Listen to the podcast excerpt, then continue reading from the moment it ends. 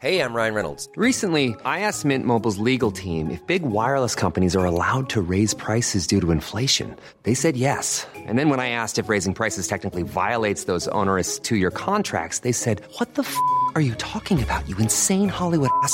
So to recap, we're cutting the price of Mint Unlimited from $30 a month to just $15 a month. Give it a try at mintmobile.com slash switch. $45 upfront for three months plus taxes and fees. Promo for new customers for limited time. Unlimited more than 40 gigabytes per month. Slows. Full terms at mintmobile.com. Chers auditeurs, Dear listeners, bonjour. welcome in Comme d'Archi Podcast Season 4 Saison 4, dans le monde fascinant des architectes. and in the architectural projects. Je suis Anne-Charlotte Deponte, passionnée d'architecture et docteur des universités en histoire de l'archi. I am one of the spokespersons of Anne Charlotte, who is a PhD in architecture history. Merci Thank you d'être avec moi aujourd'hui. to be with us today. Et And maintenant, now, lundi en français, place au talent. and Wednesday, let's talk projects. In English, of course. Bienvenue dans Comme d'Archi. Hello, everyone. Welcome to Spot Season 4, Episode 66 in English. This is Esther on behalf of Anne Charlotte. I'm talking to you today about Norman Foster and the Starchitect. From May 10 to August 7, 2023, the Centre Beaubourg is dedicating an exhibition to the world figure, emblematic major of architecture, Sir Norman Foster Pritzker Prize. This is an opportunity for us to question the notion of the starchitect, a species that seems rather endangered at the beginning of the 21st century and attached to the figure of the 20th century architect. And yet. But let's start by talking about this exhibition that opens the very week we launched this part of d'Archi, an exhibition that, of an ephemeral nature, closes its door in the summer of 2023. To leave its mark? Norman Foster has signed a multitude of famous works in the world. Among them are the Millau Viaduct, the Carré d'Art in Nîmes, the headquarters of the Hong Kong and Shanghai Banking Corporation, and the renovations of the British Museum in London and the Reichstag in Berlin. The Parisian exhibition reveals in a space of 2,200 square meters different periods of the work of the star architect and the major achievements, including those mentioned above and this through some 400 drawings, including his first, elaborated when he was only 15 years old, photographs, models, prototypes, and workbooks. In total, a hundred projects are presented in a gallery of the museum. The scenography is concocted by Sir Norman Foster himself, who confides. I like to say that this exhibition is a futurespective rather than a retrospective, because we are talking about sustainability. Also, Frédéric Migayrou, curator of this exhibition, encouraged me to look at my 60 years of architectural practice. End of quote. The star turns 87 on June 1, 2023. His firm, Foster and Partners, has a staff of about 1,500 people and nearly 20 offices around the world. For the uninitiated, you should know that the headquarters are in London. It is a behemoth of architecture like Skidmore, Owings and Merrill, interviewed in January. What is the future for these giant agencies? Maryse Quinton, in her June 2021 article for The Good Life magazine, tells us that you have to go back in history to understand the rise of the starchitect. In 1985, Norman Foster reinvented the skyscraper with the HSBC headquarters in Hong Kong a 44 story building that marked a turning point in his career and opened the doors to success. His agency became an international brand. The commission could not have been clearer to build the most beautiful bank in the world.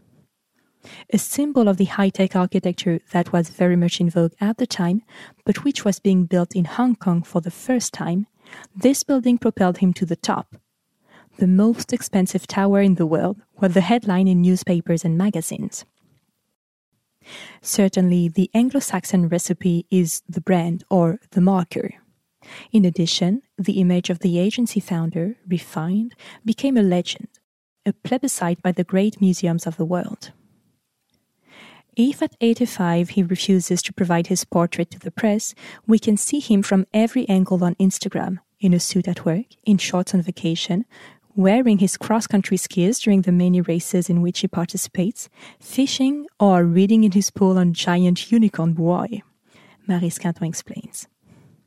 Is this false modesty or an innate sense of business, or both? Anders flabbergasted as if we absolutely need to be inspired by one soul while 1500 pros are slaving away. But that's the way it has been in architecture for 120 years. All for one, but also one for all, or almost all. Young ideologists have, of course, created collectives. At one of them, when I was in charge of their communication, I was told, Your uncle Paul Depondt was the first collective of architects. It was about Lods de Pont in this evocation. However, I doubt it. One never invented anything.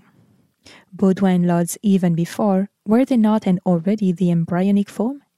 And then, before 68, one spoke about the famous workshops. In any case, this compliment was nice to hear from another collective of ambitious architects and not lacking in character, AS, Architecture Studio. You know, the one who designed the European Parliament in Strasbourg? We often see its hemicycle on TV with its famous bright blue seats. AS Architecture Studio, who co-designed the Institut du Monde Arabe too with Jean Nouvel. That we never remember. But the latter, we move on to Jean Nouvel, has worked so well on his image. He recently told us that he considered architecture to be dead. The one he lived through, of course. And yet, everything is to be built tirelessly.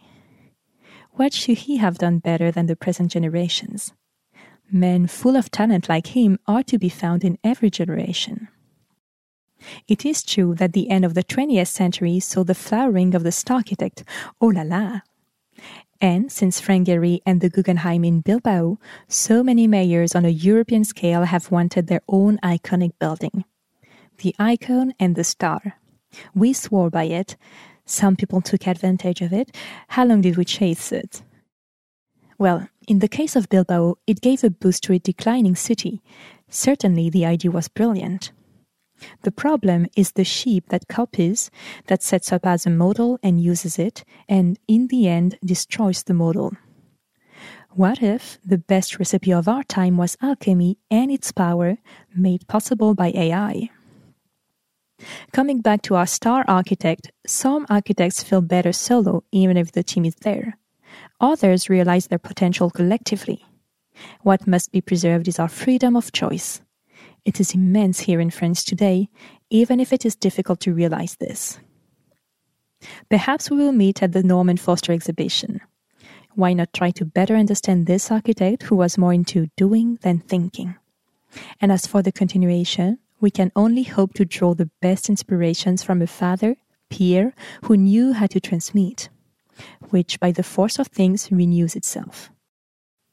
If yesterday the carbon footprint of Foster and Partners did not seem exemplary, today the projects are in mutation worldwide. Enjoy your visit, and let's never forget that everything already exists. See you next week for a new issue of Comme and take care. Goodbye.